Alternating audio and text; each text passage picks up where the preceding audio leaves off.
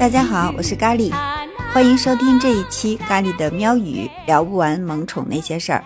我不知道大家发现没有，猫咪特别喜欢花儿，它们喜欢花的方式，要不就是把叶子或者根儿直接咬烂了，要不就是把花儿当成猫条。反正就是，如果要是爱花之人，经常就会被猫咪这种迷惑行为搞得很上头。我家咖喱就这样，甭管有没有香味儿，只要是鲜花，它都得凑过去，左闻闻，右闻闻，爪爪一边叨着玩，一边就往嘴里送，一看就是一个很熟练的采花大盗。以前吧，我总是不大干涉它，毕竟美好的事物谁都喜欢，是吧？它好奇就让它玩去吧。可是今天啊，咖喱看到一篇文章，今天才知道，很多花儿对于猫咪来说都是不能碰的，吃进去就相当于是毒药，后果不堪设想。如果不严加防范，哈，随时有可能上演好奇害死猫的悲剧。那今天咱们这期节目，咖喱就跟大家好好来分享一下这个内容。首先吧，猫是百分之百正宗的食肉动物。这大家都知道，对不对？它们早就已经退化掉了消化碳水化合物的能力了。猫咪甚至连甜味儿都吃不出来，所以呢，从理论上来说，它们吃任何植物都可以引起身体的不适。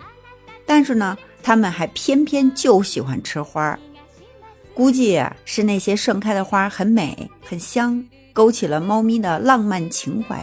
所以呢，宁肯吃花死，做鬼也风流，不然他们怎么会吃一次吐一次，还死心不改呢？可是呢，猫猫有意，落花无情啊！很多花对猫咪来说，那都是要命的，是剧毒。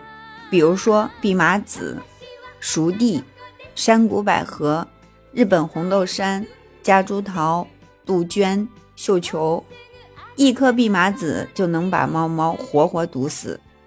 喇叭花、水仙、异尾草、风信子、金银花这些花草也都有毒，就连圣诞树，比如说那冷杉啊或者云杉，它那松枝儿，甚至是这个树底下周围的那个水，如果要是猫猫舔了以后，都会引起它的口腔发炎、呕吐、腹泻、嗜睡，或者是后腿无力等等吧这些症状。一品红呢也是比较常见的花。不算很毒，但是也可能会导致肠胃刺激和呕吐。通常吧，人们并不把百合科的植物放在很常见的有毒植物之列里，但是百合科的植物却让猫咪可以病得很重。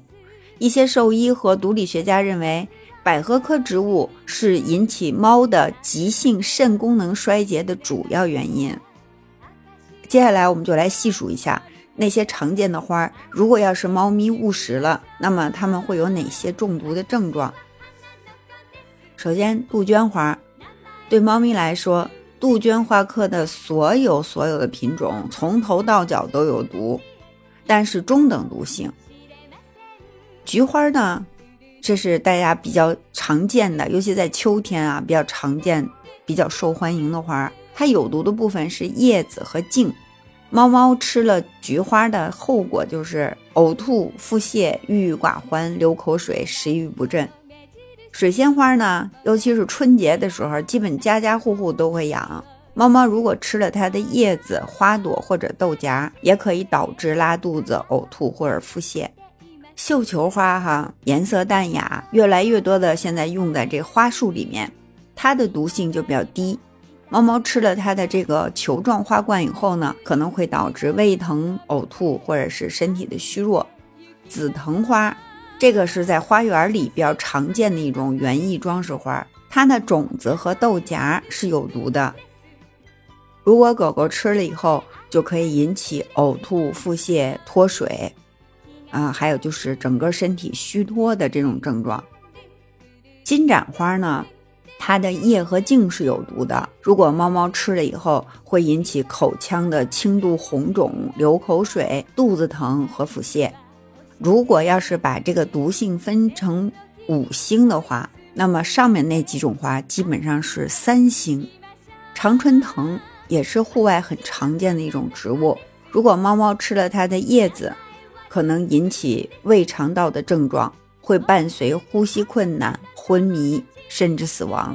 也就是说，常春藤的毒性对于猫猫来说可以说是四星，因为有可能会导致死亡。那么最毒的花又是最常见的是哪种呢？就是我们刚才说那个百合。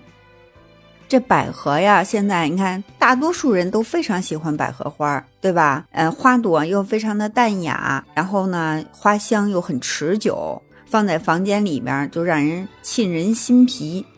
但是，它们对猫猫来说是最毒的，它的任何部分都有毒。如果要是猫猫误食了，都会导致死亡。可以说哈，它的危险度是五星。这是养猫家庭，我认为是最最要拒绝和小心的一种花。如果要是猫咪不幸误食了毒花，该怎么办呢？首先吧，得让医生确切的知道究竟它是吃了哪一种花。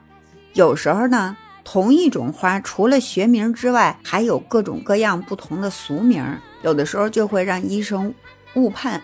所以一定要确保你说的花和这个医生说的花是同一种东西。